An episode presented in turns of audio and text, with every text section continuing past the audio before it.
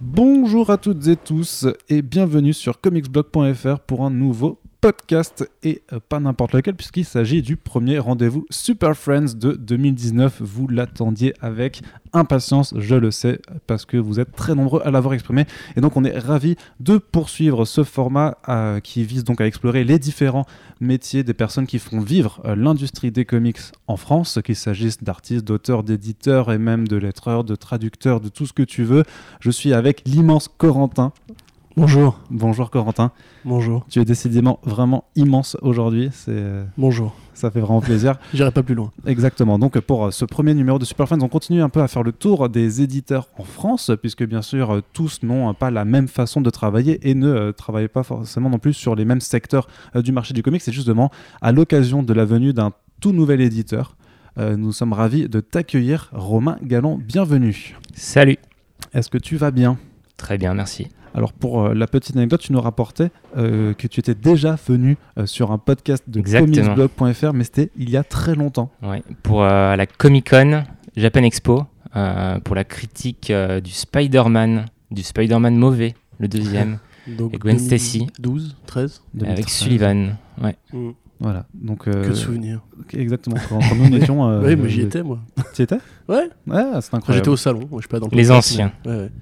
Donc voilà, donc euh, des années ont passé et euh, depuis, toi, tu as eu un, sa- un sacré parcours euh, d'un point de vue éditorial justement, puisque tu lances aujourd'hui même, enfin demain, à l'heure où Mhm. les gens découvrent le podcast pour la première fois, les éditions Kinaï, qui se spécialisent, si tu me dis si je dis des C'est ça, oui. C'est dans les- dans la jeunesse. dans la jeunesse. Donc, de la BD américaine jeunesse avec deux collections. Donc Fresh Kids, qui est plutôt euh, une, une collection euh, d'entertainment, d'action-aventure. Et, euh, et euh, l'autre collection, c'est euh, Graphic Kids, qui est une collection de romans graphiques américains pour enfants aussi. Alors avant de parler de Kinaï, euh, on va un peu explorer ton parcours puisque euh, avant d'être en France et donc de lancer ce- cette aventure dont, dont tu vas nous re- retracer le- les, les grandes lignes après, euh, il me semble que as, enfin, tu nous as dit que tu étais aux États-Unis. C'est ça, j'ai eu la, la chance, l'immense chance de travailler aux États-Unis chez Valiant à New York. Euh, donc moi, à la base, j'avais déjà fait euh, un an et demi à peu près euh, chez Glénat. Donc d'abord en, en tant qu'assistant droit dérivé. Donc assistant droit dérivé, en fait, pour les gens qui savent pas, je pense que ça peut être intéressant. Ah oui, vas-y, explique-nous. En gros, ça consiste à la vente de droits dérivés de livres, donc vente de livres aussi, mais tout ce qui est droits dérivés, ça veut dire figurines, tout ce qui est papeterie, mais aussi, ça c'est aussi intéressant, tout ce qui est euh, cinéma, séries, etc.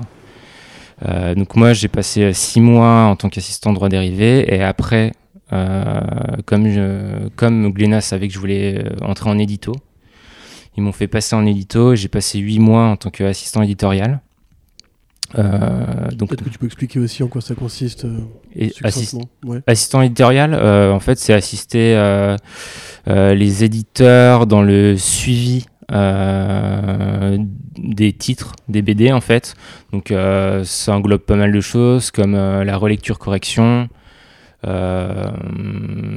le- la validation euh, des couvertures, euh, le, travail euh, avec les auteurs, tout ce qui est en, envoi, réception de planches originales, euh, faire des dossiers éditoriaux aussi pour présenter des collections, par exemple pour Angoulême, vu que c'est la saison. Euh, plein, de, plein de petites choses comme ça, euh, la réception de, de projets par la poste pour faire une présélection, des choses comme ça. Et donc en fait, moi, fort euh, de ce bagage, on va dire, euh, donc j'avais eu un CDD euh, chez Glénat, après j'avais dû retourner dans mon école. Et il me fallait en fait un, un autre stage de fin d'études à l'étranger. Euh, et donc du coup, moi j'ai postulé, j'ai fait des candidatures spontanées euh, dans à peu près toutes les maisons d'édition américaines. Euh, et Ah, donc, donc, tu as, contacté DC, Marvel, Image, ouais, tout, tout, le monde, boom, tout le monde. J'ai tout fait.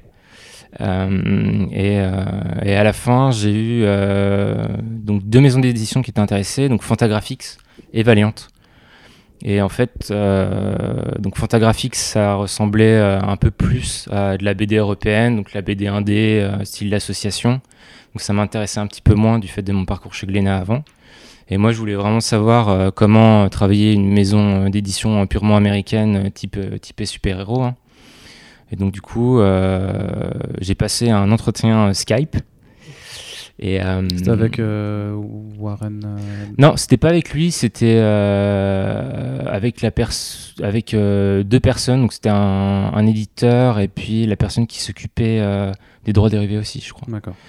Et, ils étaient deux et bah, il y en avait un, c'était Robert Meyers.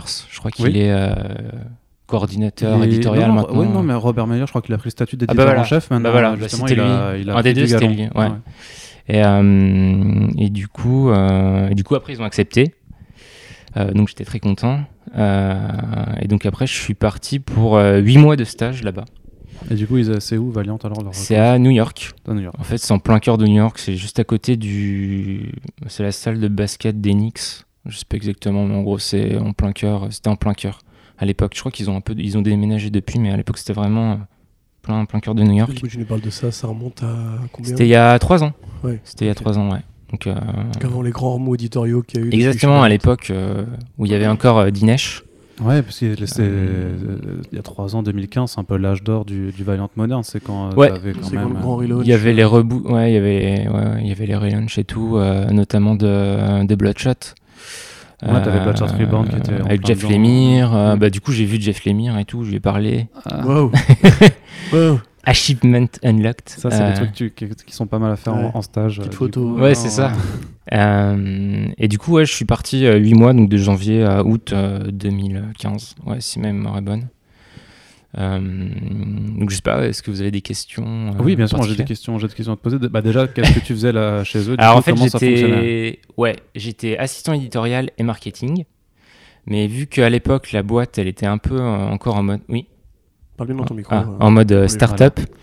euh, du coup, euh, il y avait 16 personnes, je crois, à l'époque. Donc c'était plus vraiment une start-up, mais il fonctionnait encore un peu euh, en mode start-up. Et du- à l'édito, il y avait 16 personnes. non, non, en tout, en tout, dans toute la boîte. Tout, Donc Valiant à l'époque, c'était 16 employés. Exact, c'est ça. Waouh, ok. Euh, et donc du coup, ouais, je suis arrivé en tant qu'assistant euh, éditorial et marketing, mais au final j'ai un peu tout fait. Donc j'ai fait les relations libraires, j'ai fait des, j'ai fait des comic con euh, où il fallait vendre des livres, etc. Expliquer, expliquer un peu euh, les bouquins aux gens. Euh, Ah, parce qu'il faut expliquer Valiant du coup aux Américains aussi. Ils, sa- ils savent pas forcément ce que c'est, parce que c'est quand même, il y a quand même une dimension plus patronale, que c'est. euh, Bah, à l'époque, non. À l'époque, euh, j'en ai fait pas mal en plus des Comic Con. J'ai fait celle de New York. Alors, c'était pas celle d'octobre, c'était celle d'été, du coup. Donc, un peu plus petite. J'ai fait celle de Miami. Donc, j'ai fait des grosses Comic Con et les gens, ils connaissaient pas forcément Valiant. Mais par contre, euh, ils sont très enthousiastes, les Américains. Ça veut dire qu'en gros, quand t'es. euh, J'ai fait celle de Phoenix aussi, par exemple. Et Phoenix, il faut savoir que c'est dans le désert. Donc, Mm. du coup, quand t'as une Comic Con, euh, les gens, tu vois, euh, ils ont rien à faire, ils y vont. Et euh, ils- en gros, ils te disent. Enfin, moi, une- ça m'avait frappé en fait par rapport aux, aux lecteurs français parce que moi, les Américains, ils venaient, ils me disaient Ouah, ça a l'air trop cool, euh, j'en achète 5. Et moi, je leur disais euh, Non, mais tu veux pas que je t'explique un petit peu de quoi ça parle et tout? Me fait Non, non, non, c'est bon, euh, tu m'en choisis 5 pour moi, c'est ceux, qui, ceux que tu préfères, et puis je te paye, et puis voilà. Tu vois. Donc, du coup, non, donc, du coup, ouais, il fallait quand même expliquer un peu ce que c'était, les nouveaux héros, etc. etc. Mais du coup, en termes de date, euh, parce que 2015, c'est peu de temps avant l'apparition de Bliss. Bah, Bliss s'est lancé Ouais. en 2016. euh, Ouais. donc, Bah, en euh, fait, pour la petite étaient déjà en négociation. Ouais, en fait, on m'avait demandé mon avis. Toi, Parce que euh, français, peut-être que. il, était, ouais, il était pas tout seul dessus et euh, j'avais donné mon avis, voilà. Et, La vie était.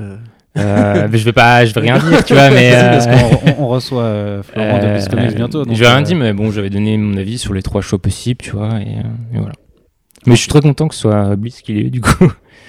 Euh, Ah, il y avait d'autres, il y avait d'autres personnes qui Ouais. étaient en compétition pour reprendre les droits. Exactement, ouais, c'est ça. ouais. Et tu peux nous dire qui c'est du coup Non, je pense, je pense pas. Allez, non, non, non, je vous le Le dirai peut-être en off, mais. ça sera pour le off. euh, C'est ça, peut-être, peut-être. Je suis même pas sûr que je j'ai le droit. pense Parce que il faut savoir quand même que j'ai signé euh, une clause de non-disclosure euh, chez Valiant. Ah, bah, ouais. Je pense que maintenant, voilà, ça, ça- l'eau a Ah, coulé sous ouais, les ponts. C'est l'histoire ancienne, puis ça nous permettra de- d'introduire un nouveau podcast qui s'appelle Les Off de Comics Oui, tout Bien entendu, voilà tout ce que vous avez dit pendant ces dernières des années. micros cachés partout dans la pièce, attention. hein. Moi j'avais une question du coup, euh, parce qu'effectivement c'était peut- enfin, c'était au moment du relaunch en fait, simplement. Ouais. Euh, alors au-delà de la question, est-ce que ça a marché, pas marché, j'imagine que ça a marché euh, Oui. d'une certaine façon, mais Euh, sur le relationnel, du coup, toi, tu as pu voir de près le marché des comics euh, américains. On considère que Valiant, c'est du super-héros, oui, mais ça reste de l'indé.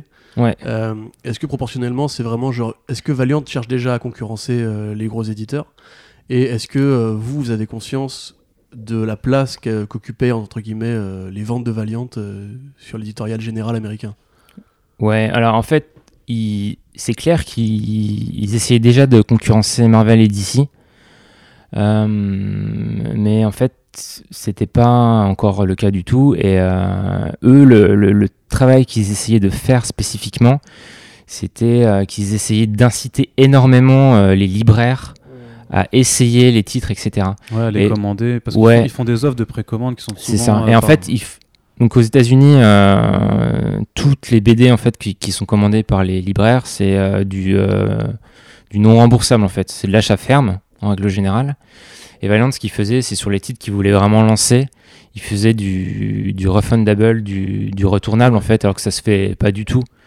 Euh, donc il faisait ça énormément et même spécifiquement parce que moi je me suis quand même pas mal occupé euh, de la relation libraire ils envoyaient vraiment euh, énormément de budget pour essayer de séduire les, les libraires, que ce soit au niveau des goodies, euh, des repas euh, après les Comic-Con, des choses comme ça. Ils essayaient, ils essayaient vraiment de, de- tu vois, de, de- un peu draguer les libraires, on peut dire Ouais, travailler le circuit. euh, pour parce qu'ils avaient tu, tu vois les libraires ils, commandaient naturellement du Marvel etc et Valiant c'était pas vraiment encore le cas ils avaient en- encore un peu de mal tu vois à rentrer en librairie et du coup ils, avaient vraiment fait tout un travail euh, assez énorme là-dessus et on envoyait peut-être tous les 15 jours on envoyait des goodies des trucs des sacs euh, tu vois à 400 librairies tous les 15 jours quoi et euh, ça c'était Ils comptent vraiment sur la relation directement du commerçant euh, au client, quoi. Ouais, bah ça c'est intéressant parce que c'était un des seuls, un- une des seules boîtes à le faire aux États-Unis en fait. Notamment parce que je pense que ça doit coûter très cher et que ça demande énormément de boulot. Par et eux, par exemple, ils avaient trois, trois commerciaux, tu vois. Ils en avaient deux pour la côte ouest et une pour la côte est qui parcouraient aussi euh, en même temps euh, les librairies, etc. euh, pour offrir des, des- choses aux gens, faire des petits, des petits événements, offrir des comics, etc. Tu vois. Donc il y avait vraiment un énorme travail de SAP tu vois, pour faire connaître Valiant aux États-Unis et pour se mettre un peu les libraires dans la poche. Et quand tu parles de 400 boutiques, c'est l'ensemble du parc des comic shops aux États-Unis ou c'était juste une sélection des C'était une sélection, Ouais, mais je pense qu'il y en avait beaucoup, tu vois. Non, Je c'est- pense qu'il y avait la majorité. dans les- C'est plus dans les 2000, non Ouais, je sais, je sais pas si, c'est le cas, mais en tout cas, il y avait, il y avait déjà une énorme sélection, quoi. Ok. Et vous avez du coup, euh, enfin, vous avez une idée de la topographie des lecteurs Valiant. Du coup, c'est plus euh, East Coast, West Coast. euh, Non, ça, je, ça je, je peux pas dire. Je sais qu'après, ils visaient, euh, en termes d'âge, euh, ils visaient 18-20. Ah ouais. Euh, parce mais que- là, j'étais un peu plus âgé. Parce que pour le coup du Jeff Lemire, moi j'imagine Il- plutôt un lecteur trentenaire. euh, Bah, tu vois, euh, il y avait un truc qui est marrant. Bah, ça, c'est. Les Américains sont vraiment, en règle générale, hein, ils sont vraiment plus. euh, Tu vois, le marketing, c'est pas un gros mot pour eux. Et donc, euh, ils étaient vachement business, etc. Et il y avait un truc assez marrant qui m'avait frappé. C'était qu'ils avaient, euh, à l'époque, alors je sais pas s'ils le font encore, mais ils avaient euh, sponsorisé le Vance Warp Tour. Je sais pas si tu connais le Vance Warp Tour. pas du tout. En fait, c'est C'est un festival de, musique. Ouais, c'est un festival, un énorme festival euh, de punk rock en fait, euh, aux États-Unis. Tu peux, c'est un truc assez connu. hein. Ouais, ouais. Et en fait, ils, genre ils avaient sponsorisé, tu sais, les, les gobelets, les trucs, les, les trucs comme ça du Vance Warp Tour. Et il y avait aussi un autre truc qu'ils faisaient, c'est qu'ils ils passent. Alors, je sais pas si c'était vraiment des deals, mais en gros, ils, je sais qu'ils avaient, euh, en gros, ils demandaient à des stars euh, du punk rock ou du rock de porter leur t-shirt avec Shadowman, avec tu vois, avec euh, Bloodshot, euh, pour que ça fa- pour, pour les faire connaître du, du grand public. Ouais. Tu vois, ça, j'avais trouvé ça intéressant. C'est un peu comme si tu avais Glenna Manga, euh, tu vois, qui, qui disait à Orelson, euh, vas-y, tu vas nous porter, euh, Ça serait une bonne idée d'ailleurs pour le coup. qui- euh. tu vas nous porter du Akira. euh, Ouais, du vois. Moi, ça me rappelle euh, Urban qui est venu s'inviter au Hellfest euh, l'année passée. Avec Ouais, bah voilà, bah ouais, ça ressemble un petit peu à ça. Tu dis, ils sponsorisent les gobelets. En fait, ouais, t'avais des gobelets euh, valiantes, t'avais des gobelets, ouais, avec les personnages, euh, tu vois, en mode un peu punk et tout. Ah, quoi. C'est trop cool. Ouais. C'est une Mais bonne faut- méthode de communication. Ouais, carrément. Bah, en fait, ils étaient assez justement modernes, euh, tu vois, dans le marketing qu'ils pouvaient faire, dans la com qu'ils pouvaient faire, tu vois. Ouais, Et via les pubs, enfin la commercialité, la com sur internet du coup, c'était aussi un. Bah, comme angle, sur euh, Internet, il y avait quand même euh, une personne qui s'occupait des réseaux sociaux, etc., à plein temps, tu Ouais. vois, full, full time et tout. Euh, ce qui n'est pas forcément le cas, je pense, en France. Et euh, Bah, je pense que Flo et son équipe, enfin, et Célia s'o- s'en Ouais, ils font. aussi euh, pas mal. Je sais pas si c'est plus Célia du coup, du coup mais parce je- qu'il y avait vraiment un mec qui, qui, qui, qui faisait ça, euh, tu vois, qui essayait de, de faire des événements, des choses comme ça. euh. Non, c'est Et euh, c'était vraiment- quoi. Ouais, ouais, vraiment énormément, quoi. on, on demandera, on demandera à Bliss de toute façon à la fin du mois comment, comment il s'organise là-dessus. Euh, Qu'est-ce que je. Ouais, J'avais juste une toute petite question supplémentaire, Ouais. c'est que euh, 2015, ça correspond euh, pour Valiant euh, à l'année où DMG a commencé à mettre des billes euh, Ouais. dans l'achat de droits et de C'est licensing ça. pour les, développer des films, dont on attend encore des premières nouvelles. Enfin, il y a Bloodshot qui a fait une Il photo y là. a une première photo de Vin Diesel en Vin Diesel Ouais. euh, ce matin. D'ailleurs, oui, Ouais. bon, écoute, j'ai pas quoi dire. Le truc, C'est un drôle de choix quand Non, non, même. mais euh, le truc, c'est que Sensu Stricto, c'est la première photo officielle de Oui, Bloodshot. le problème, c'est J'ai un peu peur parce que Vin. Diesel, en général, euh, Ouais, c'est pas un- une incitation. c'est pas une incitation à général. la, à la qualité. Bah, Mais... Tant qu'il parle pas trop, qu'il déboîte des types, moi ça me va. Mais du coup, toi, tu aurais par exemple. euh, c'est dur à dire parce qu'il y a tellement de trucs à couvrir par rapport à ça, mais genre, comment en interne, au sein de ces 16 personnes, ce genre d'événement euh, est vécu Bah, en fait, euh, à l'époque, c'était c'était vraiment, à l'époque, je crois que c'était euh, l'annonce du deal avec Sony et du chèque pour les premiers films. Donc, tu vois, tout le monde était content. Mais, euh, tu vois, après, ils en parlaient pas vraiment euh, spécifiquement entre eux et tout, Mm. quoi. Mais en gros, il y avait il y avait une, bah, ils étaient contents parce que, tu vois, quand tu signes avec un, un deal avec Sony Oui, et tout, tu dis voilà. Mais euh, je sais pas si à l'époque, ils pensaient que DMG, euh, tu vois, euh, irait plus loin, etc. Quoi. Pour l'instant, c'était, enfin, à l'époque, c'était vraiment juste film, quoi. Donc, euh, Ok. Ils n'avaient pas anticipé le. en fait, j'en sais rien, passé. tu vois, ça, je peux pas dire parce Ok. que j'étais pas non plus. D'accord. Et du coup, au niveau de, de- de- des contacts que tu as pu avoir avec tous les libraires, les, justement, parce que c'est vraiment le circuit du, du, du single issue que, que- pour lequel vous vendiez, c'est Ouais. que les libraires, ça se trouve pas ailleurs. Ça, on est d'accord. Non, non, non, les, euh, les librairies et tout, euh, je- ils visaient pas ça spécifiquement et je suis même pas sûr qu'on en avait en librairie. Non, mais, euh, non, pardon, je me suis mal exprimé. Ce que je veux dire, c'est que tu as les comic shops, donc les Ouais. boutiques spécialisées, Ouais. et que justement, les single issues, tu peux pas les retrouver euh, à, à côté.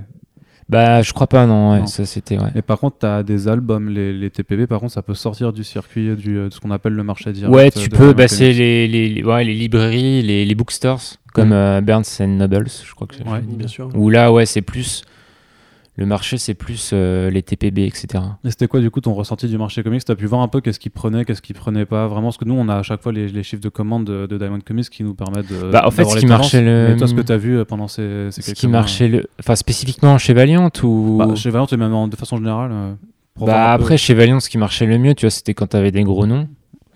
Euh, je pense que c'est un peu obvious tu vois mais euh, c'est sûr que quand t'annonces Jeff Lemire que derrière tu mets le marketing euh, que tu mets les trucs euh, remboursables et tout là ton- les commandes euh, c'est sûr qu'elles explosent Peut-être que les mecs, ils ont, quand ils ont vu Leif La Rosa et Miko Soyan dessus, ils sont Oui, aussi. euh, bah, tu- ouais putain, ça tabasse quoi. voilà mais euh, après tu vois c'est je pense que c'est quand même assez drivé par les gros noms Ouais, ouais, bah, c'est l'indé, Ouais. donc euh, ça marche Ouais. que. euh, je pense ça. que tu vois euh, je pense que c'est surtout ça en fait qui joue Et sur la répartition, du coup, euh, entre les trades et les singles. euh, Ça, ça, un- je peux pas. Ça, j'avais pas moderne, trop. tu vois, vois. moi, j'avais pas trop accès à tout. Ouais. Euh, Donc ça, je sais pas trop. Je pourrais pas trop vous dire en fait t'inquiète. Ouais. tout va bien. On est un peu- on est un peu déçu quand même. On- T'es déçu On invitera le président de Valiant Sur les tra- ouais. directement.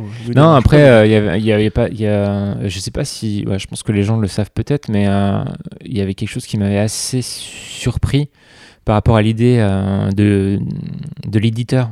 Euh, tu vois, parce que être éditeur en France et aux États-Unis, c'est super différent.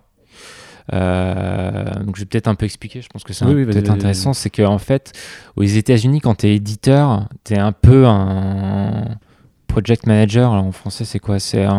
En Un fait, en gros. projet. Un, ouais, un manager. Un chef de projet un chef de projet, voilà. ouais. En fait, tu un chef de projet, donc c'est-à-dire que tu es quelqu'un qui est exécutant.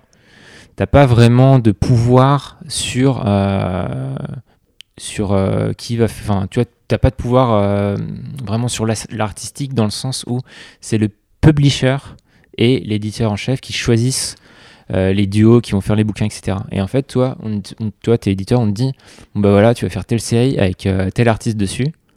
Et en fait, toi, ton boulot, ça va être de, euh, en gros, manager pour pas, euh, toi, les deadlines, Ouais, la relation aux euh, artistes. euh, pour pas, en fait, que ça arrive en retard, etc. Et, et en gros, euh, un peu fouetter les artistes si jamais Ouais, ils sont en Ça retard. ressemble un peu vraiment à un travail de coordination de juste de, de Voilà. parties qui doivent. Et alors qu'en fait, en France, tu vois, quand t'es éditeur, bah, c'est toi qui reçois les projets, c'est toi qui choisis les artistes, etc. Tu vois. T'es à la fois publisher et éditeur du coup. Ouais, voilà, c'est Ouais. ça. Euh, donc, tu vois, ça, ça me. c'est- T'as pas forcément idée, tu vois, de, de ça, en fait, quand, quand t'arrives là-bas et quand, quand tu vois ça, tu te dis, ah ouais, c'est quand même mieux en France. Enfin, moi, je- Et, euh, et du coup, c'est Merci pour nous. c'est euh, pendant ce, ce stage chez Valiant que tu t'es dit euh, quand je reviens en France, euh, je fais pareil, Bah, je, vais, en- je vais me lancer dans le comics. En fait, c'était un peu. euh, C'était déjà un peu le cas, en fait. Parce que moi, quand j'ai fait mon école de commerce, j'avais pris une école de commerce avec un campus, avec une école des beaux-arts, pour faire des fanzines. Ce qui m'a. J'avais fait deux fanzines qui avaient été sélectionnées à Angoulême. C'est comme ça que j'ai. Je suis rentré chez Glénat. Hmm. Et après, je suis allé chez Valiant parce que justement, je m'étais dit, c'est un peu en mode euh, startup. Du coup, je vais sûrement avoir des techniques que je pourrais réutiliser quand moi je ferai ma boîte. Mais c'est euh, ouais, c'est quand je suis là-bas que j'ai découvert un peu le comics pour enfants Hmm. et que je me suis dit, ah ouais, il y a peut-être une- y a un truc euh, à aller creuser. euh, voilà, et quand je, quand je suis retourné en France, c'est là où je me suis vraiment attelé à, tu vois, à définir la ligne éditoriale, etc. Quoi. Mais du coup, justement, ce, ce, ce comics pour enfants, qu'est-ce que c'est? Comment tu le définis? Euh, chez qui D'où d'où ça sort? Parce Bah. que c'est pas des titres que justement nous, on va dire, euh, parce qu'on n'est pas le public cible, on, on Ouais. est amené à rencontrer souvent. Et puis qui sont peu importés en France, hein, de toute façon. Ouais, bah en fait, déjà, il faut savoir que le, le comics pour enfants, c'est pas.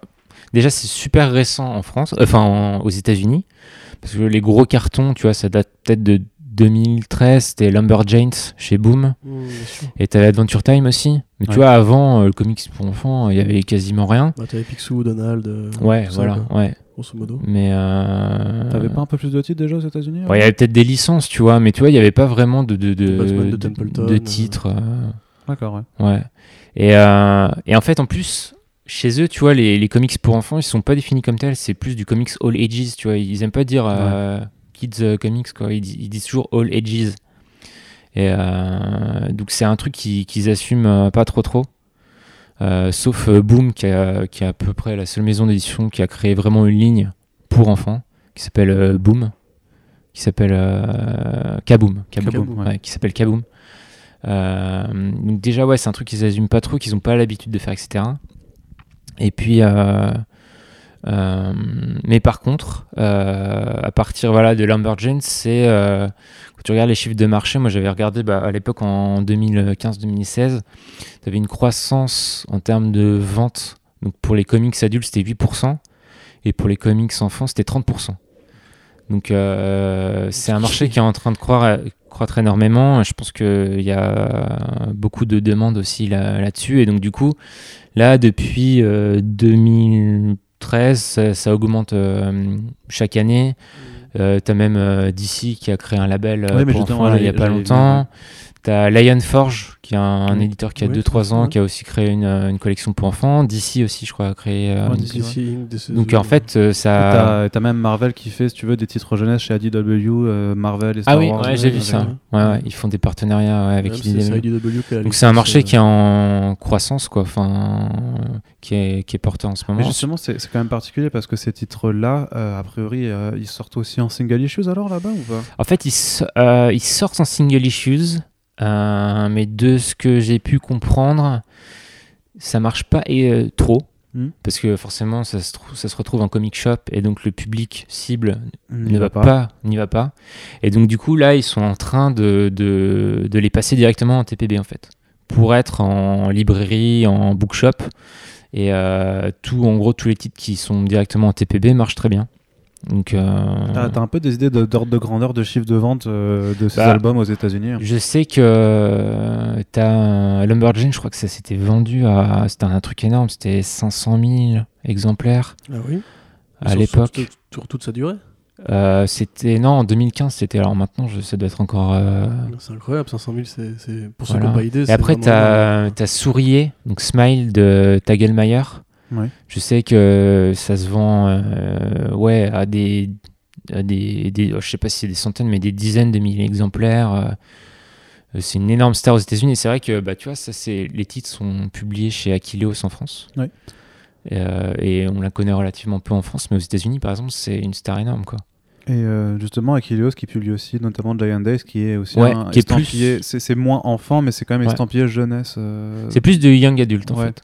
Ouais. Mais, mais je sais pas si c'est euh, si c'est facile de faire la différence forcément entre young adult et jeunesse, parce que notamment quand tu parles de DC, justement, ils ont deux labels, DC Inc et DC Zoom, qui font euh, tous les deux du young adult, sachant qu'il y en a un c'est plus pour les ouais, pour les gosses et l'autre plus pour les ados. Ouais.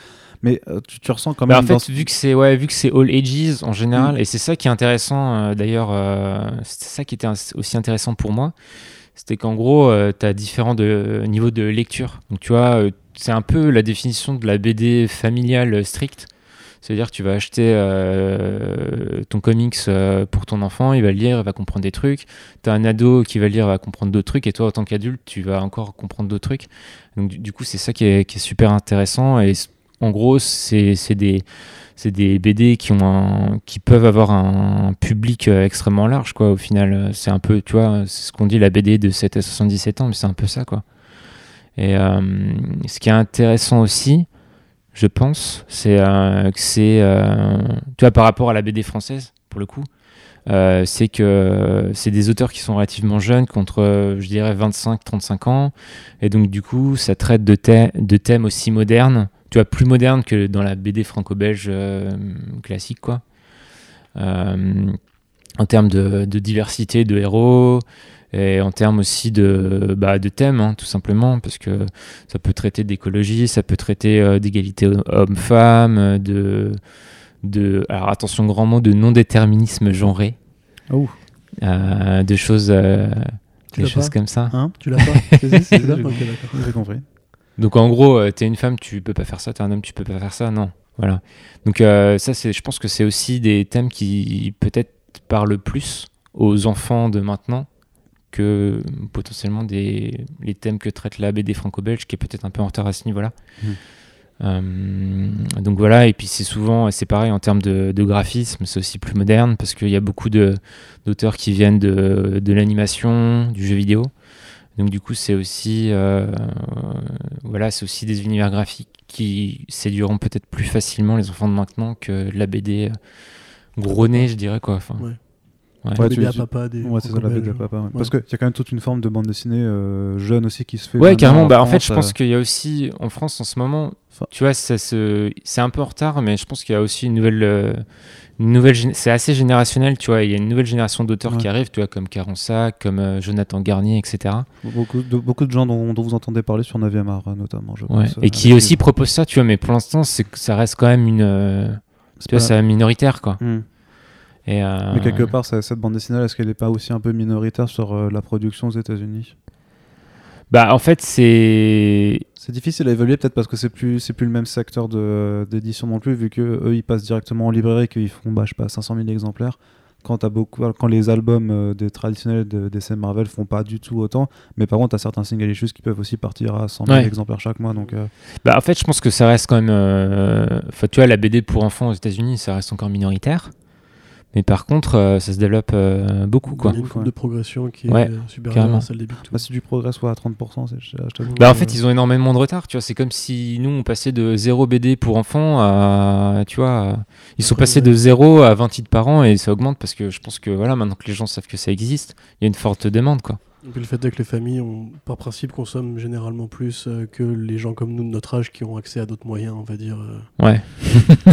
Non, mais c'est vrai, c'est un, c'est un vrai truc. hein. C'est pour ça que beaucoup de, de livres pour enfants sont souvent dans les top sellers aussi. euh, dans les Mais aussi, c'est marrant parce que tu vois, c'est parce que j'ai l'impression que cultu- culturellement, c'était, hum, tu vois, c'était pas du tout implanté, quoi.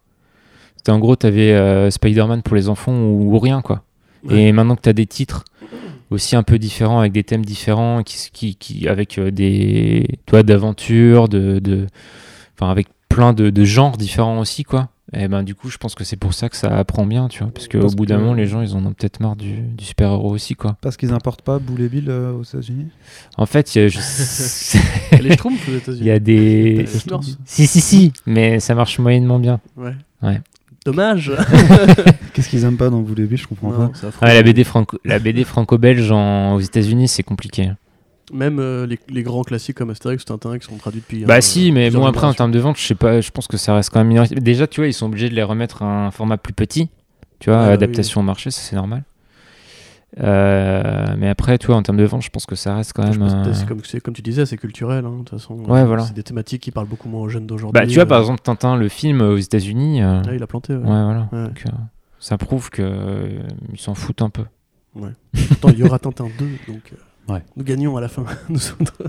D'accord. Donc tu, tu retournes des États-Unis et tu as ce projet en tête, Kinaï. Comment tu fais quand tu arrives en France? Tu sors de l'aéroport et. euh, C'est ça. Ah oui, alors ça, c'est une, euh, une grande question. Euh, alors, le premier truc que j'ai fait, c'est que j'ai fait. euh, alors, ça, c'est un peu le, la minute business. Euh, j'ai fait une énorme euh, étude de marché. Ouais. Waouh. Mais sur quoi du coup alors? Euh, alors j'ai fait une é- alors j'ai fait une étude de marché euh, sur euh, le marché américain. Euh, donc justement ce que je te disais, la croissance, etc. Euh, j'ai fait une étude de marché aussi euh, de ce qui existait en France.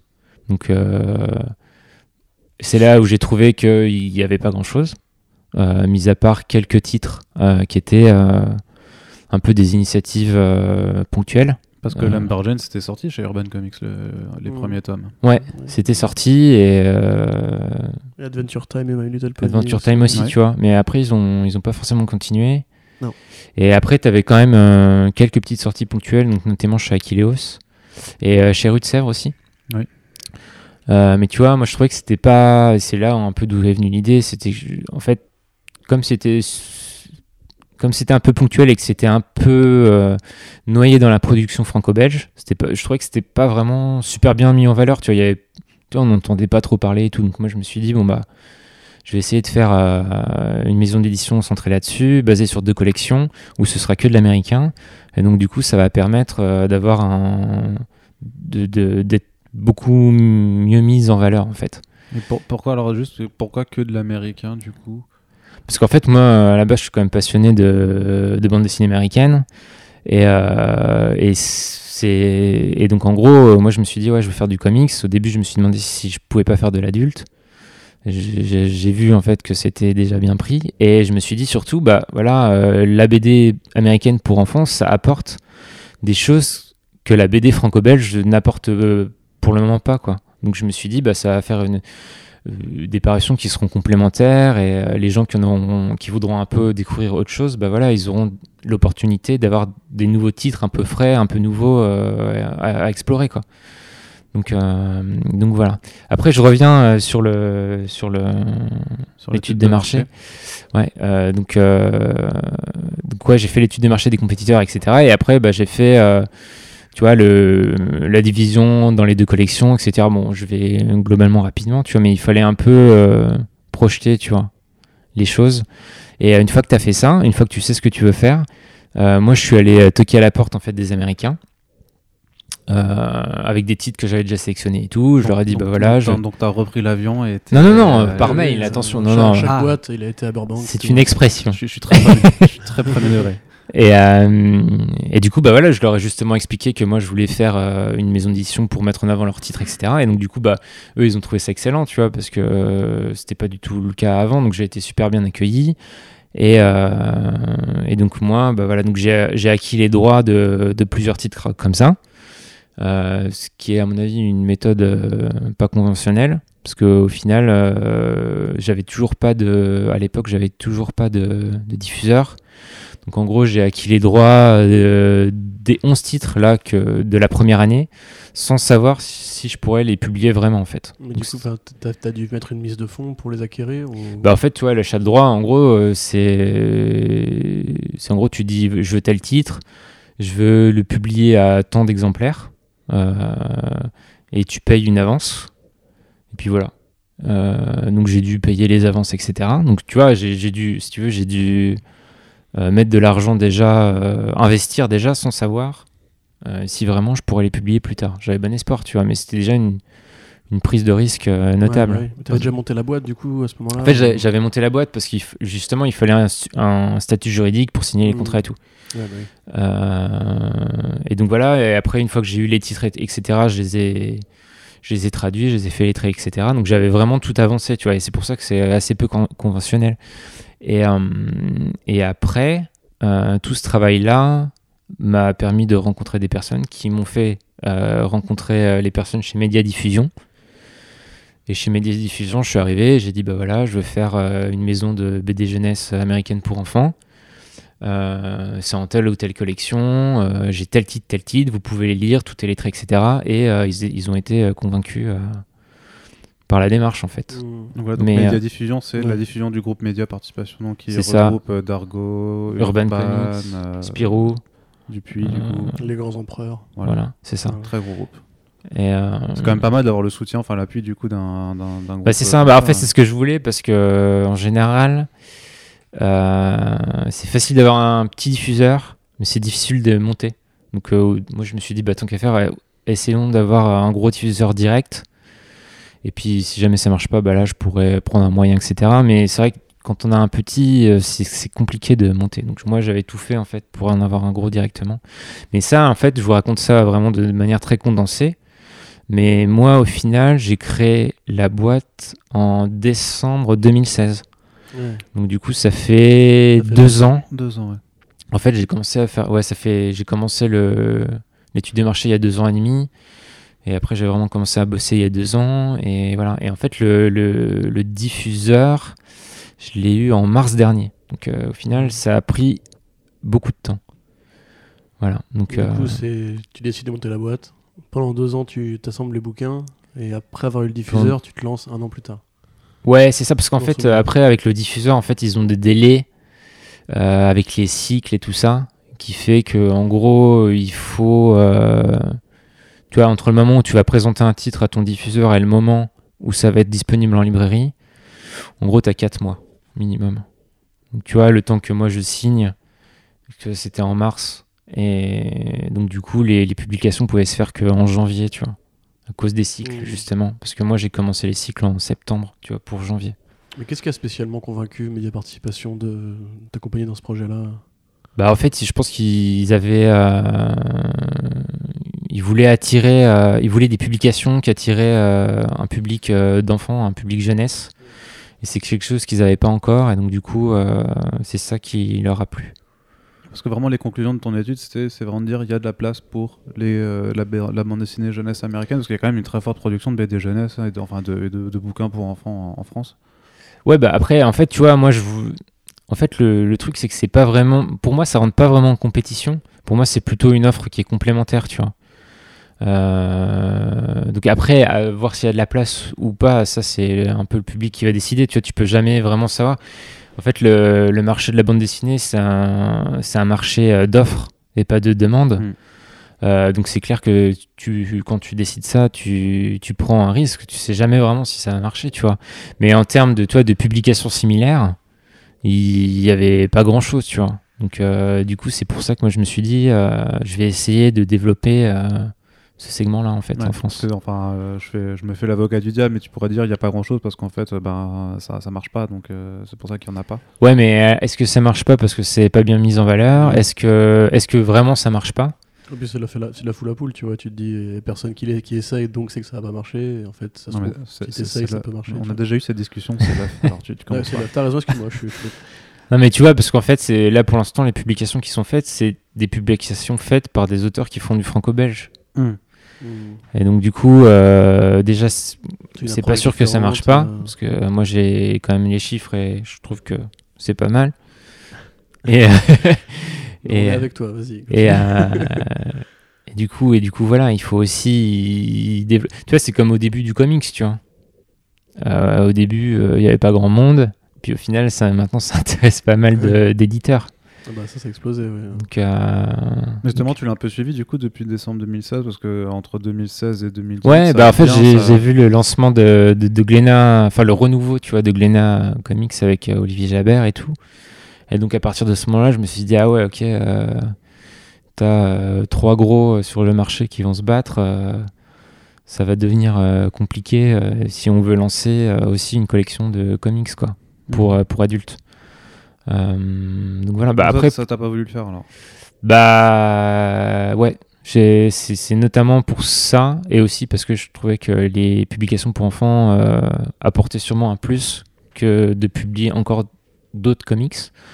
Mais après, en- c'est clair qu'en tant que lecteur, tu vois, c'est un peu l'Eldorado. euh, Enfin, si t'es lecteur de comics, là, c'est fou, quoi. Tu- Ouais, bah oui, t'as pas tout ce que tu veux, mais bon, déjà. euh, La, la proposition a bien, bien, bien. Non, ça, ça a été euh, exponentiel, oui, en quelques années. euh, Ouais. on est passé de 2, enfin de 1,5 euh, à, je sais pas, donc c'est 7, clair 8. que c'est pour le lecteur, c'est super bien. Hmm. Euh, Mais du coup, juste tu dis, euh, c'est un marché d'offres, donc toi, il faut que tu composes une offre, Ouais. donc un catalogue. Ouais. Euh, tu, par- tu nous parlais tout à l'heure de, de convictions un peu, euh, comment dirais sociétales euh, sur euh, ce qu'apportent les comics américains, mais euh, j'imagine qu'il faut une offre variée, qu'il faut une offre qui va cibler aussi des lecteurs français. Combien de titres Ouais. t'as lu avant d'en avoir 11 Ouais, je sais pas, j'ai pas compté quoi. Franchement, euh, j'en ai lu plein. Mais après, moi, je trouve que quand tu lances une maison d'édition, il- et c'est ça aussi qui est intéressant avec l'achat de droit, euh, c'est qu'il faut que tu aies une ligne éditoriale super forte euh, pour que les gens en fait euh, sachent, euh, comprennent tout de suite ce que tu veux faire. Et, euh, et tu vois, par exemple, dans, enfin, dans, Fresh, dans la collection Fresh, Fresh Kids, quand tu regardes, par exemple, rien que graphiquement, tu vois, les dessins sont différents, mais tu as énormément d'auteurs qui viennent de l'animation. Et Ouais. du coup, tu as, une, ligne t'as un feeling, euh, tu vois, as un feeling animation qui se dégage de toute la collection, qui fait que tu as une cohérence, tu vois, entre tout le- tout- tous les titres. Et euh, ça, c'est quelque chose euh, auquel j'ai euh, vachement euh, fait attention. Euh, parce que c'est clair que si tu, tu vois, si tu publies euh, un titre euh, avec un dessin super réaliste, un titre avec un dessin cartoony et tout, les, euh, les, euh, les lecteurs, euh, tu vois, ils peuvent être un peu perdus. Ils peuvent se dire, Ah non, mais qu'est-ce qu'il veut faire avec cette, avec cette collection au final? Et puis tu peux installer du coup une gamme, un esprit commun qui Ouais, fait voilà, euh, et, plusieurs titres ensemble. Ouais. Et du coup, bah, en fait, après moi, tu vois, je me retrouve avec pas mal de titres qui ont des héroïnes qui sont mises en avant. Et franchement, j'en suis très content. Mais tu vois, moi, quand j'ai à la base, je voulais juste des, des histoires originales, des bonnes histoires, etc. Et en fait, moi, j'ai sélectionné les trucs, les, les titres. Et à la fin, je me suis dit, bah ok, j'ai plus d'héroïnes que de, que de héros, tu vois. Mais c'était pas vraiment. Je me suis pas dit, ah ouais, il faut absolument euh, que, que j'ai des, des, des héroïnes dans mes bouquins, etc. Tu vois. C'est plus une euh, conséquence, la variété des. En fait, la diversité des héros, c'est plus une conséquence. euh, la qualité. Ouais, voilà, c'est ça, parce que ça apporte des nouvelles, euh, des nouveaux, tu des nouveaux types de narration, des nouvelles histoires, etc. Tu vois. Parce que quand t'as une héroïne, elle va pas se comporter forcément comme un héros, comme un héros. Comme un héros. Par contre, pardon. Et, euh, et du coup, tu vois, ça apporte une richesse en termes de narration que tu n'auras pas forcément avec des héros classiques. Mais du coup, vu- puisque tu as fait une étude de marché sur le sujet, est-ce que tu as justement étudié euh, comment dire, la répartition genrée du lectorat chez les enfants? Parce qu'a priori, on, on- enfin, on suppose euh, généralement l'idée commune dans l'imaginaire collectif, c'est que les, c'est plutôt des garçons qui lisent Ouais, du comics en France. Exact. Ouais. Euh, mais a priori, pour les petites jeunesse, il n'y a pas forcément la même répartition. Bah, c'est quand même un petit peu plus euh, les hommes, Ouais. enfin les garçons. Mais après, j'ai lu une étude il y a pas longtemps la BBC qui avait fait une, justement une, une étude un peu sur les modèles filles-garçons, etc. Et il en ressortait que les filles avaient beaucoup moins confiance en elles et, et tu vois, recherchaient beaucoup plus de, de modèles féminins que ce qu'elles avaient. Donc ça montre qu'il y a une certaine demande à ce niveau, tu vois. Ouais, du coup, tu penses qu'en amenant ce genre de BD, tu peux aussi défricher un marché un peu plus. Ouais, bah en fait, par exemple, là, c'est ce que j'ai vu euh, quand j'ai fait euh, ma campagne Ulule. En fait, j'ai vu que j'avais été. euh, Il y avait un fort engouement. Euh, tu vois, des, des, des jeunes femmes qui lisent du young adult, tu vois. Ouais. Des jeunes femmes de 20, 30 ans, tu vois, qui lisent du young adult et qui au final lisent aussi euh, des BD jeunesse parce qu'elles trouvent pas de publication, euh, tu vois, pour adultes qui leur plaisent Ouais. parce que tu vois il y a beaucoup de héros dans la BD franco-belge et tout et donc du coup tu vois moi pour moi c'était une c'était euh, tu vois je m'étais dit ça pourra plaire aussi aux jeunes femmes mais tu vois c'était un peu secondaire Ouais. et au final j'ai l'impression que ça va devenir euh, quelque chose de plus important que ce que je pensais tu vois Ok. Voilà. Kikou. Hmm. Non, je sais pas. Non, non, je- moi, moi, moi, ce que, ce que j'ai envie Je te de. vois fasciné là. Non, non, mais ce que j'ai envie de savoir, par contre, il y a un, un- un autre point, c'est juste sur l'objet en tant que tel. Est-ce que tu as choisi des bouquins qui sont brochés, qui sont pas encartonnés avec euh, Ouais. vraiment un truc? Pourquoi? Euh, alors c'est parce que je voulais surtout me démarquer euh, du comics classique cartonné Euh, je voulais faire du Non, sous. parce que tu veux vendre du comics, mais tu veux pas qu'on sache que c'est du comics. Non, mais en fait, mais je- maintenant tout le monde sait que c'est comics. le loup est dans la bergerie. c'est ça. non, mais en fait, moi, comme je vise les, les, les enfants et les parents, il faut pas. Enfin, mes, mes titres ne, vont pas se retrouver au rayon comics. Et en fait, il faut Ouais. un peu éviter ça parce que sinon, ça veut dire que le, si tu veux, le- les BD vont pas re- rencontrer le public euh, qui leur est destiné. Et donc, du coup, bah, je voulais, euh, je voulais euh, vraiment avoir euh, un type de publication en rapport avec ça. Donc, euh, pourquoi du, euh, voilà, pourquoi du brochet euh, à rabat? Parce que euh, ça fait plus euh, enfant que du comics classique euh, en dur. Et aussi, pourquoi, euh, je sais pas si tu as noté, tu vois, mais j'ai quand même euh, une DA super colorée et tout. Donc, faite par euh, Tom Muller, que j'avais rencontré à Valiant, justement, et qui fait plein de logos et tout pour des séries Image. Euh, c'est aussi parce que je voulais vraiment, tu vois, que quand on voit les publications euh, sur une table dans une librairie, on se dise ah ouais, euh, ça c'est coloré et tout, ça fait un peu plus enfant, tu vois. Euh, donc c'est aussi pensé pour ça en fait. Et j'en avais marre aussi d'avoir des DA à base de blanc et de noir tout le temps quoi. C'est c'est vraiment quelque chose que tu travailles avec, euh, effectivement, avec un designer où tu Ouais, penses exactement. tout, tout, les, les titres, les couleurs, l'arrangement des formes, Ouais. euh, la, la maquette. Exactement, ouais c'est ça. Ça c'est bah Ça en fait il faut ça penser prend combien de temps à faire un. Ça, ça, ouais, ça prend combien de temps à faire ça? Euh, Tom, euh, il a franchement, je pense qu'il a dû, il a dû le faire en 3-4 mois quoi. Enfin, c'était quand même assez long parce qu'en fait lui il m'a fait une charte graphique de 70 pages donc super précise et tout. C'est lui aussi qui a fait le logo et tout ça. Et, euh, et du coup voilà. Mais après avec lui c'est super bien passé. Il a eu les idées tout de suite et euh, j'étais tout de suite euh, assez content de ce qu'il avait fait parce qu'en fait lui c'est un Belge qui vit à Londres et qui fait, tu vois, qui connaît très bien le marché américain. Donc je l'avais pris parce que je me suis dit, il aura le petit, il aura les influences américaines, il aura les influences européennes, il va me faire, euh, tu vois, une DA entre les deux euh, qui se démarque bien du reste des productions, tu vois. Et euh, moi, je trouve que je suis plutôt assez content du résultat. Après, il faudra voir si les lecteurs le sont, tu vois. Mais Justement, comment ça, comment ça se prépare? Parce que là, on, euh, le lancement, euh, c'est c'est presque maintenant. ouais. Et comment on prépare un lancement C'est qui- c'est pareil, c'est comme chez Valiant, du coup, tu allé voir tous les libraires, tu leur envoyais des goodies. tu... Bah, j'ai moins de budget illimité que Valiant. Mais euh, Bah, ça- il faut que ça- tu te fasses racheter par une grosse compagnie Ouais, chinoise. c'est c'est pas compliqué, non? Mais en fait, ça se travaille euh, beaucoup avec le, le diffuseur, en fait, au final. Ça, ça se travaille beaucoup avec, euh, avec Média, tu vois. Et euh, en fait, Média, on, on travaille les cycles. Donc, euh, qu'est-ce qu'on fait pour travailler les cycles? C'est que euh, tous les euh, deux mois, euh, on fait euh, une réunion avec euh, tous les représentants qui présentent les titres, euh, les argumentaires de vente, etc. Et, euh, et eux, après, ils vont en librairie et ils vont travailler les titres avec les libraires, leur expliquer bah, voilà, pourquoi, euh, pourquoi c'est bien, euh, les, les auteurs, etc. Donc ça, c'est du côté libraire. Et bah, du côté grand public, tu vois, bah, moi, par exemple, j'ai fait la campagne Ulule, qui était bah, surtout au final pour, pour occuper le terrain niveau com, tu vois. Euh, pour faire un peu parler du projet parce que c'est pas évident tu vois quand tu quand tu montes une maison d'édition tu pars avec euh, zéro communauté etc donc euh, Mhm.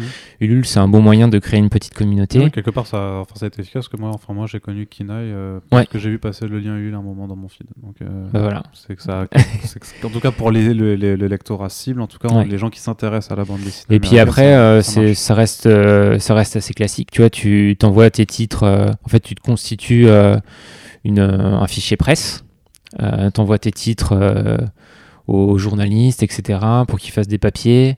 Et puis après, tu fais de la com, bah, comme ce que je fais là avec 9e art. Donc euh, les habillages, etc. et, euh, et, puis, et puis voilà, tu vois. C'est un peu comme ça que ça se prépare. un, lancement, il faut, il faut un peu cibler, tu vois, tous les, tous les côtés. Donc, en gros, euh, lecteur, journaliste et libraire, tu vois. Et moi, j'essaye vraiment de.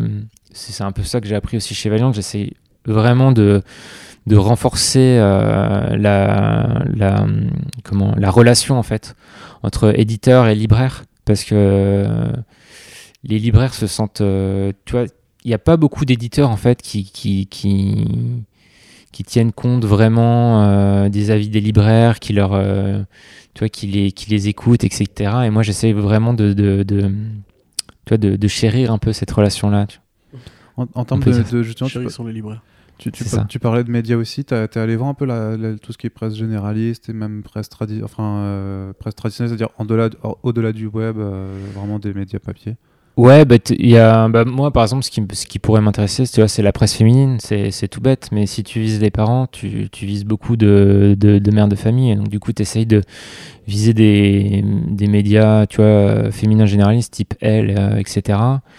Et puis euh, après, tu peux viser les émissions euh, littéraires comme, euh, tu vois, comme Augustin Trapenard, des, cho- des choses comme ça, euh, Télérama. Ah, Télérama.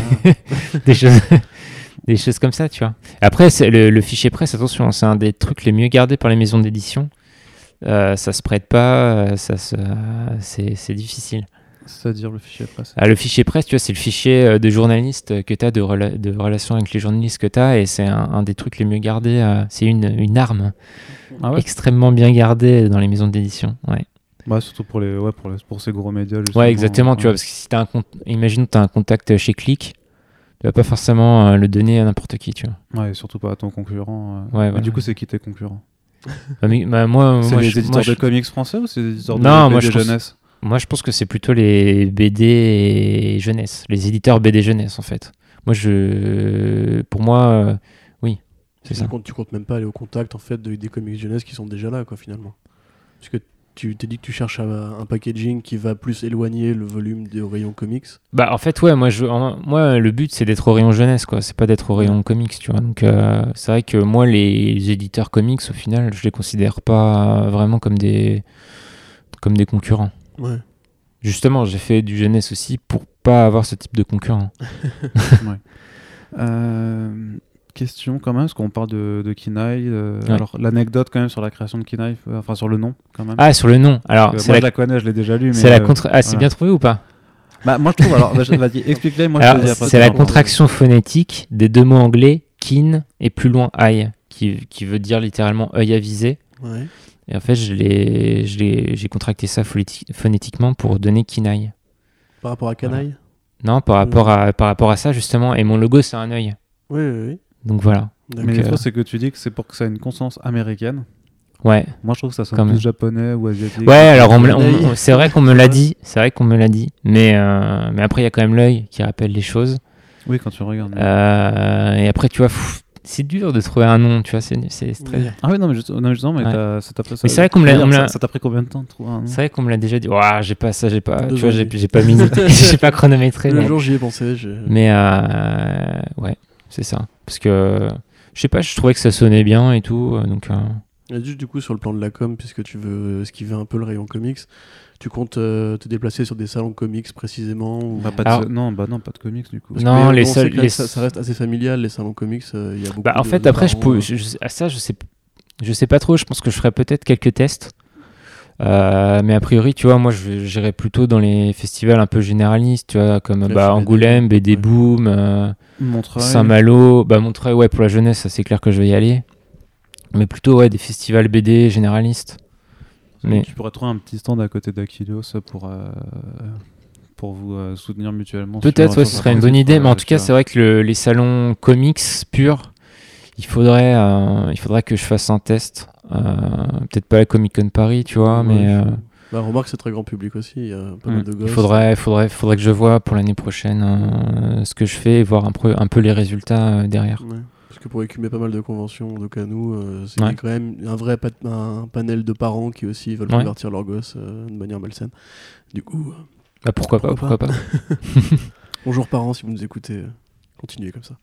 Bah oui, bah, un jour ça t'arrivera aussi. Et quand ton gamin te voudra te Non, dire un nom à, non, non. à à Spider-Man, Bah, bah, c'est vrai que euh, du coup mes publications pour les pour les lecteurs de comics qui ont des enfants et qui veulent et qui veulent aussi faire découvrir bah tu vois la BD jeunesse la BD américaine tu vois en règle générale je pense que ça peut ça peut les intéresser Et puis c'est une porte ouverte dans la culture américaine indirectement, puisque ça évoque des thématiques, comme tu disais, qu'on se pose beaucoup moins en France. bah ça d'ailleurs que- c'est c'est un élément assez important aussi quand tu choisis les titres parce qu'au final tu as plein de tu vois t'as plein de titres qui sont qui ont vraiment des thèmes euh, 100% américains tu vois par exemple comme Lumberjanes euh, c'est euh, une histoire de scout en gros Ouais.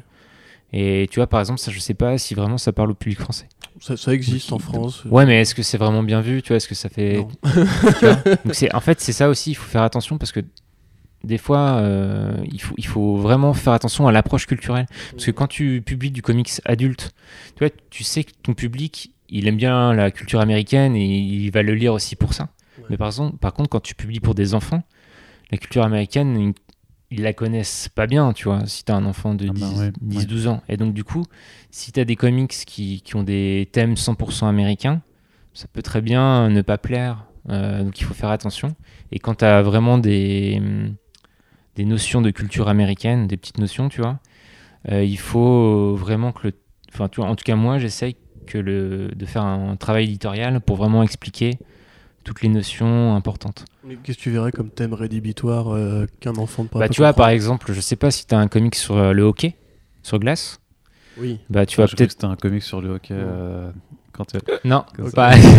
Putain, c'est. Je me pourquoi pas. Non, mais tu vois, par exemple, les scouts, bon, bah voilà, ça, je sais pas si ça. Si c'est vraiment. euh, T'avais de des castors juniors, non un peu quand même Ouais. Ouais, Bah, mais tu vois, par exemple, sur le hockey, ou peut-être sur le basket, enfin, tu vois, sur le basket, Ouais. c'est encore. euh, Tradition moins sportive. voilà. euh, Et ce truc-là. Tu vois, par exemple, Boom, je sais, il y a pas longtemps, ils ont fait un comic sur le. Tu sais, la balle aux prisonniers. La balle aux prisonniers. Ouais, le dodgeball. Ouais. Parce qu'en fait, euh, il y a des ligues professionnelles de dodgeball au, au Mexique Oui, et aux États-Unis. Et tu vois, ça en France, tu publies ça, mais personne ne connaît, tu vois, c'est un truc. euh, Donc, tu vois, il faut aussi faire attention. euh, En fait, le- ouais, le- la notion culturelle est vraiment importante, euh, Ouais. beaucoup plus pour les enfants que pour les adultes. Pour le coup, je pense que ça pourrait grave plaire à des gosses, justement. Genre, tu leur dis, balle aux prisonniers, c'est un sport national, il y a des compétitions et tout. Bah, ça peut-être- pourrait être Ouais, marrant. mais en tout cas, c'est clair qu'il faut faire attention. Et tu vois, il y a plein de petites notions. Par exemple, là, dans le, un des- le premier titre que je vais publier, qui s'appelle euh, L'assistante de la Baba Yaga, à un moment, c'est un enterrement. Tu as une personne qui lui dit euh, Est-ce que tu as bien ramené ton plat en cocotte? Et euh, tu vois, tu te dis bah, Pourquoi euh, il dit- et elle dit ça Et en fait, il faut savoir qu'aux États-Unis, aux enterrements, c'est traditionnel de ramener des de plats bouffe, en ouais. cocotte. Ouais.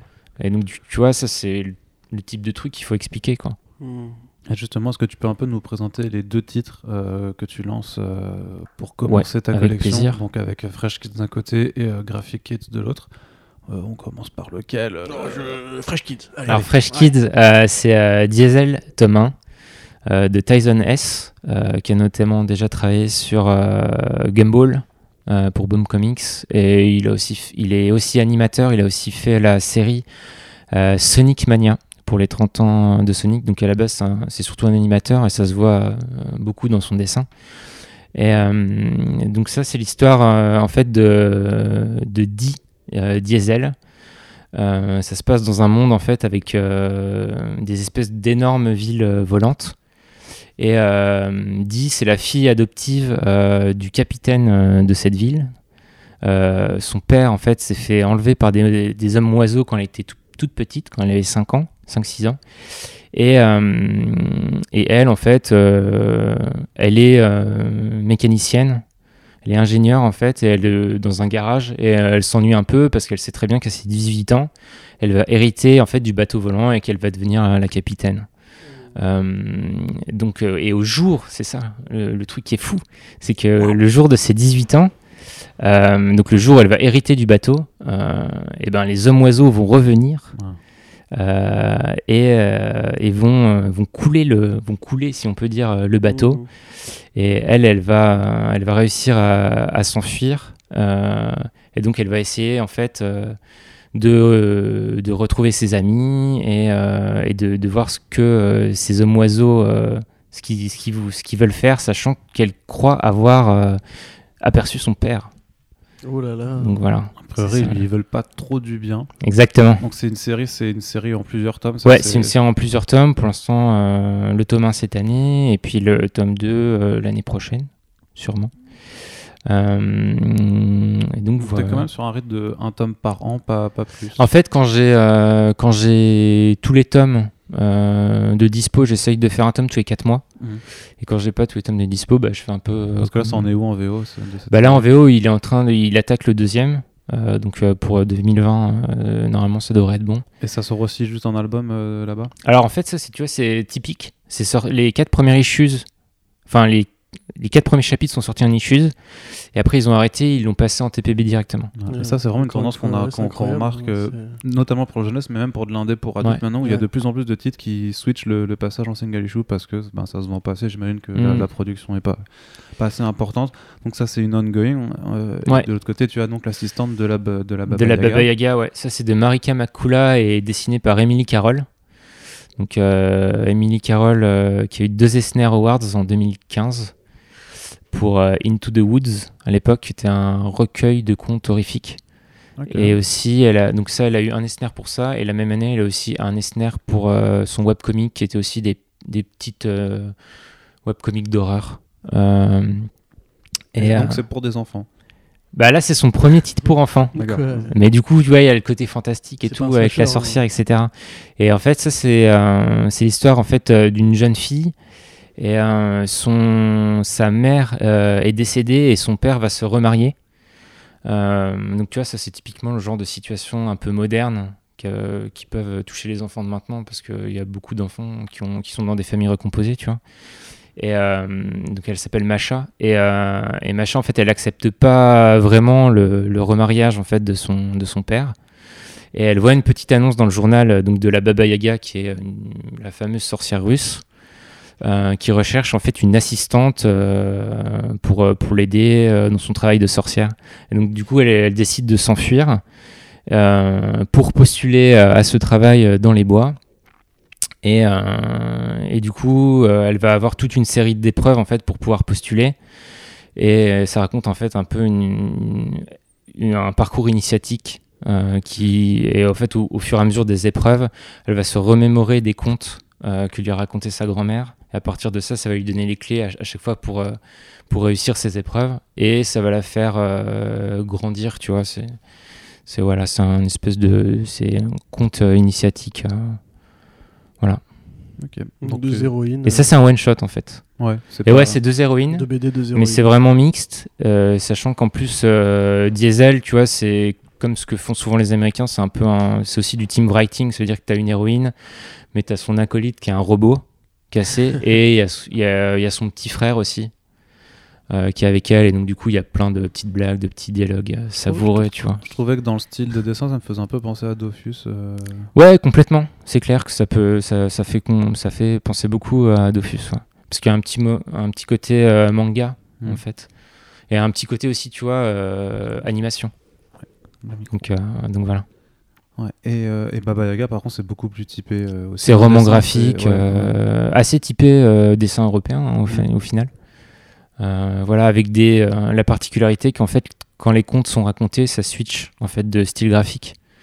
Et donc du coup, c'est assez intéressant, je trouve. Bon, après, vous Non, non, ouais. ferez votre euh, Ah bon? propre avis.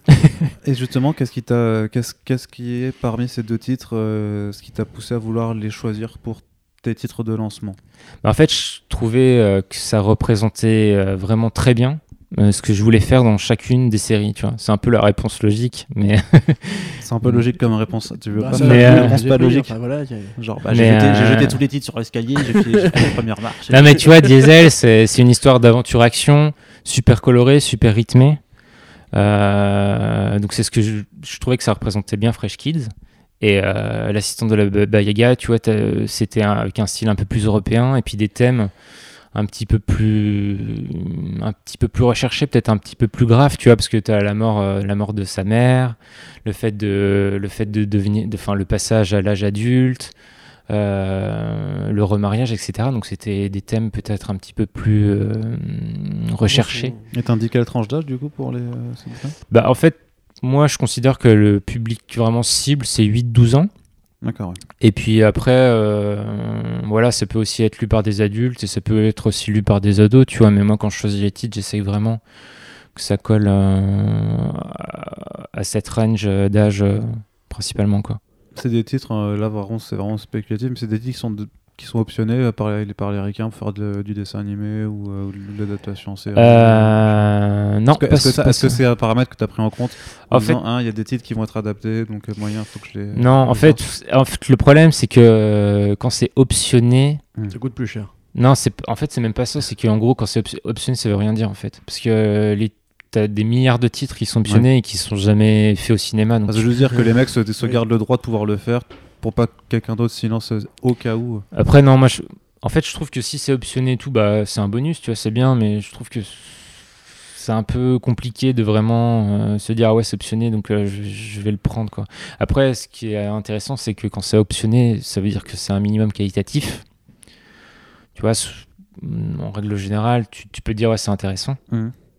Euh, mais, euh, mais tu peux pas vraiment compter là-dessus, donc euh, voilà.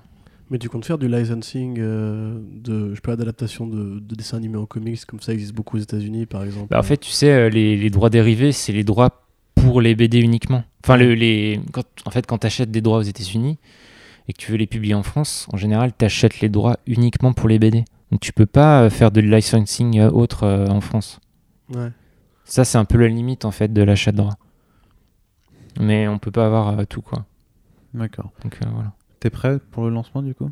Bah ouais, moi, j'ai hâte. C'est quoi, c'est euh, quoi tes appréhensions? Mais c'est où parce que t'es quand même passé. Voilà, la t'étais. euh. Enfin, non, mais t'as un parcours où t'étais assistant éditeur, mais enfin, t'es quand même le. Bah, le- tu montes ta propre maison d'édi- Ouais. d'édition, donc. J'imagine que c'est tout un tas d'autres paramètres que tu dois prendre en compte dans ton métier par rapport à ce que tu faisais avant. Ou. Ouais, bah c'est clair qu'il y a plus. tout, euh, En fait, il y a plus de responsabilités, il y a plus de. C'est clair qu'il y a beaucoup plus d'enjeux. Parce que là, pour l'instant, vu que je suis euh, totalement indépendant, euh, et ben, du coup, il faut quand même que les chiffres soient bons, tu vois, enfin, soient assez bons pour pouvoir euh, continuer, etc. Mais comme je te l'avais dit juste avant, moi, j'ai- fait le. Enfin, je considère que j'aurais pas pu mieux faire que ce que j'ai fait au début. Et donc, du coup, moi, je suis assez. Si tu veux, je suis serein sur la qualité des titres, etc. Et j'attends juste de voir euh, comment, enfin, la réaction euh, des lecteurs, tu vois. J'espère qu'elle sera bonne, j'espère que ça plaira aux gens euh, et, euh, et qu'on pourra continuer bah, plusieurs, plusieurs années comme ça. Mais de toute façon, tes plans, qu'il- quoi qu'il se passe, sont assurés au moins pour tes 11 titres de démarrage. ça, Oui, sûr. oui, c'est ça. En fait, moi, ce que, je pré- ce que je prévois, en fait, c'est. euh, donc là, il y aura 11 titres la première année. Et puis après, je vais essayer d'augmenter le nombre de titres de 5 chaque année. Ouais. Donc 11, euh, 16 et 21 à peu près. Donc, euh, donc voilà. Et justement, et du coup, c'est euh, c'est quoi le, le, le- si tu veux, la, la plus grosse crainte que, que tu as dans, dans, dans tout ça C'est. euh, ouais, je, je, je. Arnaud a peur du ciel qui tombe sur sa tête. Non, mais, en- non, mais entre, entre guillemets, parce que c'est vraiment c'est euh, que euh, le public soit pas là, que ce soit mal placé par, les, par tous les libraires. Ouais, tous, euh, on va le mettre à côté de Batman, c'est sûr, tu vois, que du coup, ça. C'est ça. Bah, en fait, ouais, le, le, le plus gros écueil, en tout cas pour la première année, enfin, en fait, il y a, il y a deux choses à faire pour la première année pour moi. C'est vraiment, bah, ça, c'est la première chose, c'est de faire connaître la marque, entre guillemets, que, euh, voilà, que les gens, euh, que les lecteurs euh, qui sont susceptibles d'être intéressés euh, connaissent la marque. Et le, et le deuxième, c'est que les publications soient placées au rayon euh, BD jeunesse. Voilà, ça, c'est vraiment les deux choses importantes euh, pour, euh, pour cette année. C'est vrai que je te l'ai pas demandé avant, mais euh, Kenai, c'est juste toi en tant que structure je ou vais t'as lui quand même euh, des En fait, non, collègues, bah il n'y a euh, pas que moi, parce que je, je, je, je n'ai que 24 heures dans une journée. Mais, Ah euh, mais Si tu veux, moi j'en ai 31. Ah euh, bon non, en fait, il y a beaucoup de freelance qui m'aident. Euh, j'ai une correctrice, relectrice. j'ai deux, deux lettreurs. J'ai quelqu'un aussi qui m'aide, qui me fait du conseil en fait pour tout ce qui est marketing communication et un petit peu édito, tu vois, dans les choix édito. Et puis euh, j'ai Média qui m'aide euh, pas mal au niveau libraire, voilà. mais, euh, mais oui, oui j'ai quand même des freelances qui, qui, qui m'aident parce que je peux pas tout. Enfin, imagine si je devais lettrer moi-même, déjà je sais pas le faire. Hmm. Donc il faut des, il faut des professionnels pour ça. Donc je, je m'entoure euh, de professionnels pour que les choses soient bien faites. Euh, c'est important. Pour l'instant, là, pour la première année, j'ai traduit moi-même Ouais. Parce que euh, justement, j'avais bah, beaucoup, beaucoup plus de, de temps maintenant et je, je trouvais que j'avais un, un très bon, enfin un bon niveau d'anglais, on va dire, tu Mhm. vois, vu que j'avais travaillé aux États-Unis, etc. Je- et donc du coup, euh, j'ai- traduit tous les titres de cette année moi-même. Et d'ailleurs, j'avais un petit, une petite appréhension, tu vois, parce que quand tu, quand tu traduis, tu te dis ouais, est-ce que c'est est -ce c'est bien, etc. Et là, dans les, dans les premières critiques que j'ai eues, euh, bah, apparemment, les, les gens euh, soulignent la qualité euh, de la traduction. Donc, du coup, je suis super content parce que j'ai mis pas mal de, de- temps là-dessus pour, pour bien peaufiner le truc. Euh, mais oui, oui, et bah, j'espère, j'espère euh, pouvoir euh, peut-être prendre quelqu'un euh, l'année prochaine euh, pour m'aider dans le travail éditorial, etc. Un assistant éditorial. Du coup, en Envoyer fait. des voilà. Vous La, la boucle est bouclée. Alors avec toi, par contre, faut y aller au culot, c'est-à-dire que faut. Il faut m'envoyer aller- des candidatures spontanées. voilà. Mais euh, ouais, ouais. Limite la méthode Valiant. euh, voilà. The, the- the Maliant Way. Et une question qu'on n'a pas du tout évoquée juste avant, mais le prix du coup. Parce que ça coûte combien un bouquin Kinaï euh Ah, ça coûte. Alors, euh, Diesel, c'est 15,50 pour 208 pages. Et l'assistante de la Baba Yaga, c'est 14,50 pour 136 pages. Tu, euh, tu, tu fais un- Ouais. une relation entre le prix et le nombre de pages du coup ou ça, Oui, ouais, exactement. En fait, euh, je fais une relation entre la pagination, le prix et la collection aussi. Parce que la collection de graphic novel, je l'ai mis un petit peu. Ah, la collection de graphic novel, je l'ai mis. euh, elle est 1 euro plus chère. Voilà. D'accord. Parce que ça concerne. C'est une collection qui est. Un meilleur papier. c'est- Les, les deux ont du bon papier. C'est du papier 135 grammes, attention. Non, mais Oui, non, non, mais c'est non, mais c'est vrai que moi je l'avais noté quand tu quand as rapporté le- Voilà. les bouquins la semaine dernière, c'est que effectivement c'est épais et c'est ça pèse son poids parce que c'est effectivement un papier qui est. Mais en fait, le- si tu veux, le, le Fresh Kids, c'est plus une collection à destination vraiment des enfants. Donc, du coup, c'est un petit peu moins cher. Tu vois, tout simplement. Alors que Graphic Kids, c'est plus, tu vois, une collection où les, les, les, euh, les, les parents, ils vont se dire, ah ouais, ce serait cool pour mon enfant. Et donc, du coup, euh, c'est un, un tout petit peu plus. Ouais, il y a un euro d'écart entre les deux, en fait. Oui. Donc, euh, donc voilà. Et du coup, ce week-end, tu vas partir dans les librairies, tu vas aller regarder bah, si, c'est bien placé, tu vas mettre des bouquins dans les sacs des gens en, en douce. euh. Ah, faut pas forcer. Non, mais je vais, je vais, ouais, j'ai- peux, sans payer, tu vois, si tu mets dans des gens. J'ai vraiment hâte, euh, ouais, j'ai vraiment hâte de voir un peu comment c'est placé. Puis surtout, euh, la- les, les réactions des gens, quoi. Ok. Voilà. En tout cas, il y a, voilà, on espère que ce podcast vous a plu et que euh, si vous avez des enfants, euh, vous allez euh, leur placer un kinaï dans les mains euh, à partir de, ben, de Voilà. demain. euh, Et oui, vous pourrez retrouver euh, à Angoulême euh, la, connexion, la collection Kinaï. Bah, Angoulême, je ah n'y non, suis non, pas. il y va Ah, pas. tu y es il y pas va pas. Non, j'y vais tes pas. non plus Euh, bah non, normalement Bah, je pas, je pas. Bah peut-être Bah que alors des libraires, euh, il y a peut y a sûrement des libraires à Angoulême. Oui. Donc, Oui. Du coup, vous pourrez peut-être les trouver chez ces libraires-là, sûrement d'ailleurs. T'en- T'envisages d'ailleurs, attends, parce que je suis en train de faire la conclusion, mais t'envisages de faire des tournées avec les auteurs ou pas? Euh, ouais, alors je pense qu'en tout cas pour Angoulême prochain, j'aimerais bien inviter des auteurs. Hmm. Euh, donc ça c'est sûr. Et puis tant qu'à inviter des auteurs, autant faire une petite tournée un peu avant, etc. Euh, donc euh, oui, oui, j'espère bien pouvoir le faire. Ok. Voilà. Là, en plus, euh, on aura eu le temps normalement de découvrir, de, de Ouais. voir tout Et de ça. faire des gosses. C'est ça. donc, euh, Hein on aura le temps de faire des gosses. Et en plus de, ouais, en- ouais. et voilà. Et en plus de ça, et, euh, et en plus de ça, j'ai des auteurs pas mal, euh, des, des bons auteurs pour l'année prochaine. Et euh, c'est aussi si vous, ça je peux peut-être l'annoncer. Je pense pas, c'est, je vais, je sais pas scoop, trop. scoop, scoop, scoop. Mais euh, en tout cas, euh, je, on- je vais participer au Free Comic Book Day. Ah yes, Ah, ça c'est les- cool. les- Oui, ça, c'est Euh, très, très donc du cool. coup, bah, si vous voulez découvrir euh, les prochains titres du début 2020, euh, vous pourrez. Ok. Ouais, parce que, parce que euh, ouais, je veux dire, c'est vrai que, c'est vrai que nous, on est toujours à l'affût de, de nouvelles croustillantes. Ouais. Si t'avais pas un petit, un, un petit Ah, truc content. à, nous- content. à nous laisser, euh, Ah, sur bah voilà. un, un, un titre qui, qui arrive que t'as pas Ah bon, encore on t'aurait pas annoncé, invité de toute et, façon, euh, tu vois. c'est- Bah, je dis, je donne pas les titres pour l'instant parce qu'il faut que le Free Comic Day les donne, tu vois. Mais en tout cas, je participerai. euh, Vas-y, donne les titres là. Non, non, non, je Frère, ne donne pas les Allez, titres. croquer. Mais euh, Dans les je- super là. non, non, non, je, ne donne pas les titres. Je, je sais pas s'ils seront contents si je les donne. Mais, Bon, on- D'ailleurs- avec eux de toute façon. donc, euh, mais euh, du coup, euh, bah voilà, ce sera l'occasion de découvrir début mai. voilà, si vous avez des enfants, parce que je pense que je serai potentiellement la, le seul. Oui, le parce que l'année dernière, il Day y avait que Delcourt qui faisait un Star Wars jeunesse, donc c'est vrai Voilà. que dans le comics purement coup, ce jeunesse, sera l'occasion. Bah, comme dit, tu vas être un peu le seul à faire euh, de la BD américaine jeunesse de toute façon. hein. Il y, a- il y a- Ouais. il y a très peu de titres qui sont présents. On ne minimise pas euh, Aquilos qui fait, euh, qui fait Le Prince et la Couturière. Très bonne maison d'édition, euh, ouais. qui est une très bonne maison d'édition, en tout cas, qui a des titres très qualitatifs. Donc Le Prince et la Couturière, Giant Days, euh, c'était quoi euh, Smile aussi Ouais. enfin, Souriez en Souriez. français. Du coup, donc, euh, vous serez sûrement euh, deux euh, au moins à, à C'est proposer. aussi euh, le nom de Killing Joke chez euh, la collection Panini à l'époque. Souriez, c'est aussi le nom de Killing Joke. Oui, c'est vrai. Donc ne Oui, faites pas l'erreur si vous avez des enfants. Oui, c'est pas la même chose. c'est c'est pas la même histoire, c'est un tout petit peu moins sympa, notamment sur la question des persos féminins.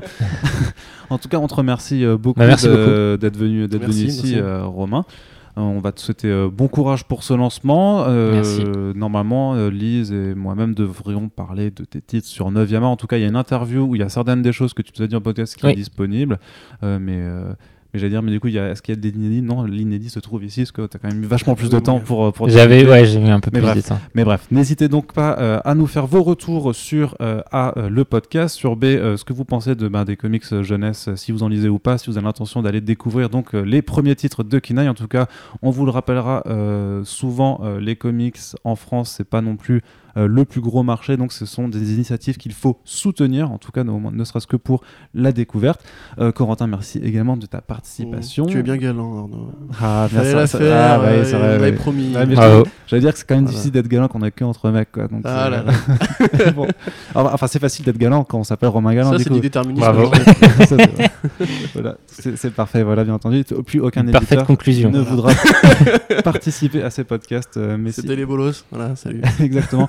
Et donc, on vous donne rendez-vous euh, très très bientôt pour les prochains podcasts. À l'heure où vous écoutez là, il y en a un qui arrive euh, ce week-end également. Et on restera effectivement dans une thématique pour les enfants. Puis euh, les prochains Super Friends arrivent également. Et, et il y a quelques surprises au programme. Je vous le dis, vous n'êtes pas prêts. Allez, du coup, euh, merci encore à toi, Romain. Merci. Et euh, très bonne journée à tous nos auditeurs. Et on vous fait plein de bisous. Salut. Bisous, bisous. Salut.